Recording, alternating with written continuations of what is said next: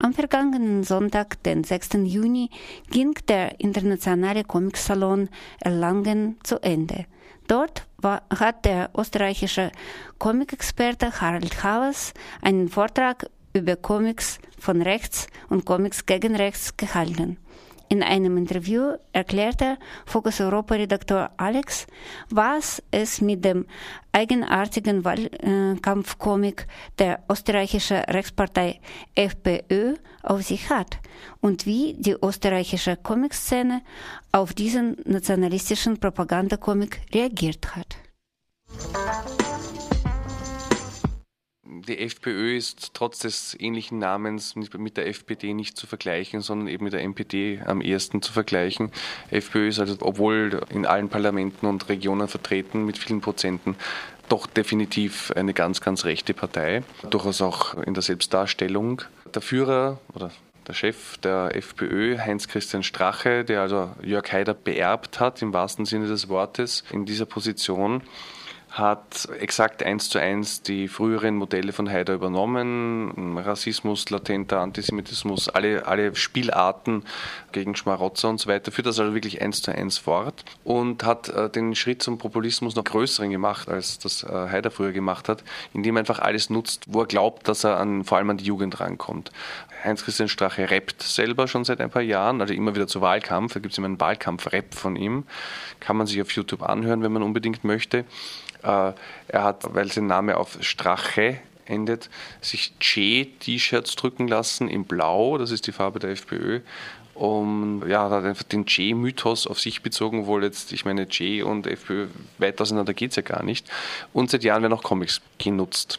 Am Anfang nur auf der Webseite mit ihm selber als Superhelden, HC-Man und pointenlose Geschichten, die ähm, rein propagandistisch arbeiten. Und vor einem Jahr eben äh, zu Pfingsten rum wurde dann ein eigenes Comic-Heft produziert mit 70 Seiten Größe und einer Auflage von 500.000 Stück. Dazu muss man sagen, Österreich hat 8 Millionen Einwohner.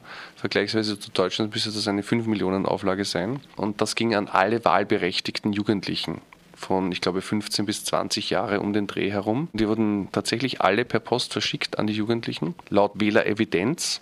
Denn das Ganze war offiziell von der Parteiakademie der FPÖ. Die dürfen solche Sachen, wenn sie Informationsbroschüren sozusagen machen zu einem Thema. Das war ja auch in dem Sinne gefördert, also nicht direkt vom Staat gefördert, aber durch die Förderung der Parteiakademie Steuergelder und hat das dann eben verschickt. Das war auch ein, ein Skandal. Es gibt auch Untersuchungen, es gibt auch Pläne, dass sie das zurückzahlen müssen oder sowas, aber es war mal draußen. Ne? Und wir von der österreichischen Comic-Szene, wo jetzt praktisch alle Zeichner eher dem linken Spektrum zuzuordnen sind, wir wussten schon lange, wir würden gerne irgendwas dagegen machen. Und damals war das aber das Startsignal, wo wir gesagt haben, jetzt müssen wir unbedingt. Haben dann innerhalb von drei Tagen eine eigene Website auf die Beine gestellt, die heißt comicsgegenrechts.at, also in einem geschrieben, Comics mit CS, und haben einfach ein paar Comics, Cartoons und so weiter online gestellt gestellt, hat großen Zuspruch gefunden, auch Presse.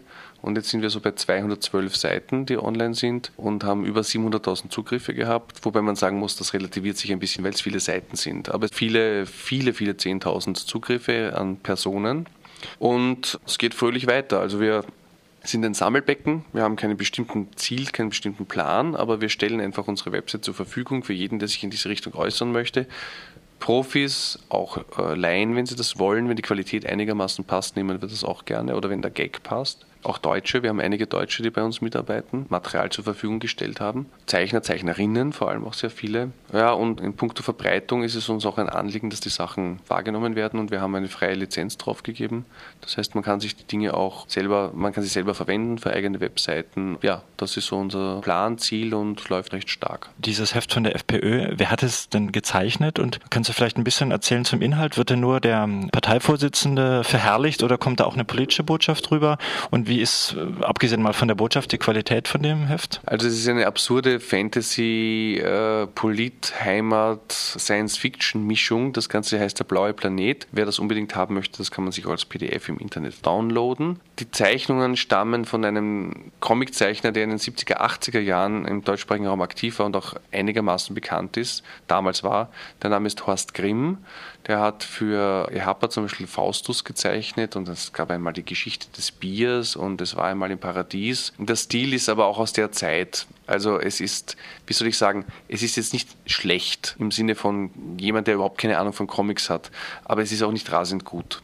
Es, ist, es sieht wirklich eher aus, so wie, wie Comics in den 70er Jahren erschienen sind. Ich rede jetzt eher von der Zeichenebene und die Texte, das ist, das ist ganz schlecht. Also das, es ist ein reines Pamphlet gegen die EU. Es gibt eine theoretische Handlung, da muss man sich aber sehr anstrengen, dass man die überhaupt findet.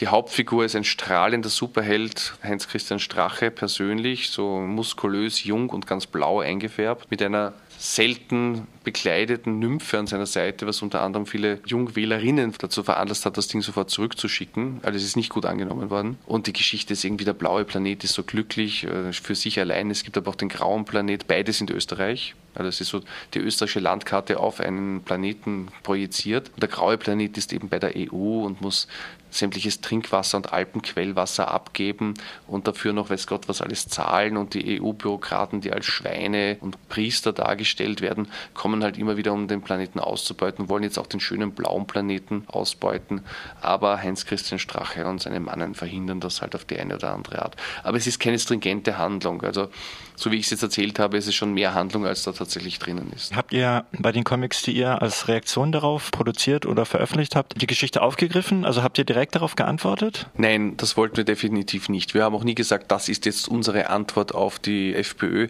sondern wir wollten uns einfach artikulieren und sagen, hallo, das Medium Comic gehört erstens jeden und zweitens, wenn man es schon für Propagandazwecke nutzt, dann ist es eher ein linkes Medium. Das ist ja traditionell eher links verwendet worden, auch in Österreich sogar schon in den 20er, 30er Jahren. Und daher haben wir gesagt, also wir setzen ein Zeichen. Außerdem sagen wir, dass Comics gegen Rechts ist ein Schlagwort. Natürlich äh, handeln die Dinge auch von, von, von Migrationsproblemen, von Toleranz, von, von Miteinanderleben, von verschiedenen Kulturen und so weiter.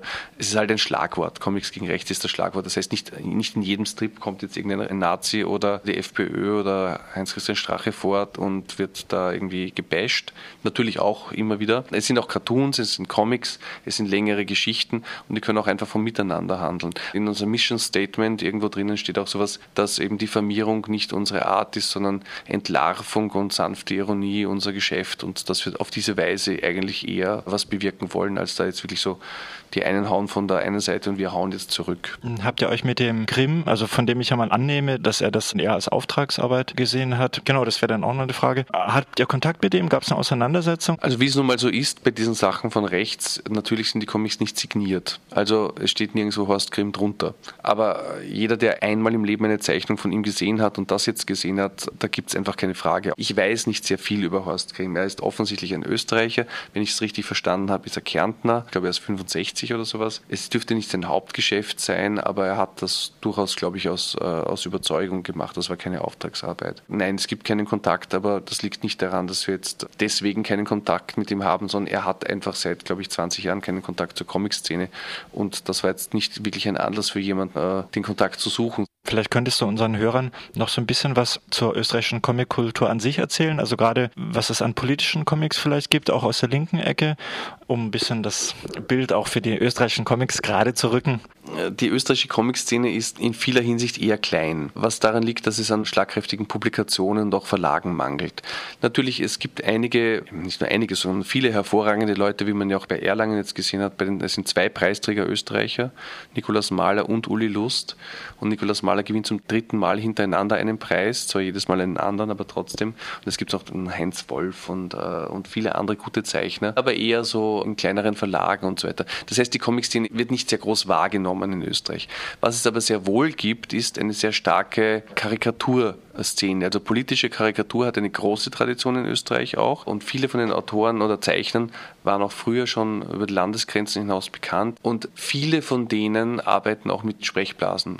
Vielleicht noch als Ergänzung, man sieht es auch auf unserer Website, vor kurzem ein 24-Stunden-Zeichnen abgehalten, so ein Happening-Charakter. Und wir haben das eben unter dem Titel Comics gegen Rechts 24-Stunden-Zeichnen gemacht. Also ist durchaus eine Reaktion zu erkennen auf die Geschichte. Wünsche ich euch weiterhin viel Erfolg, auch bei eurer Webseite. Vielen Dank für das Interview, Harald. Danke. Mehr über die Initiative der österreichischen Comiczeichner und Autoren findet ihr auf der Webseite www.comicsgegenrechts.at.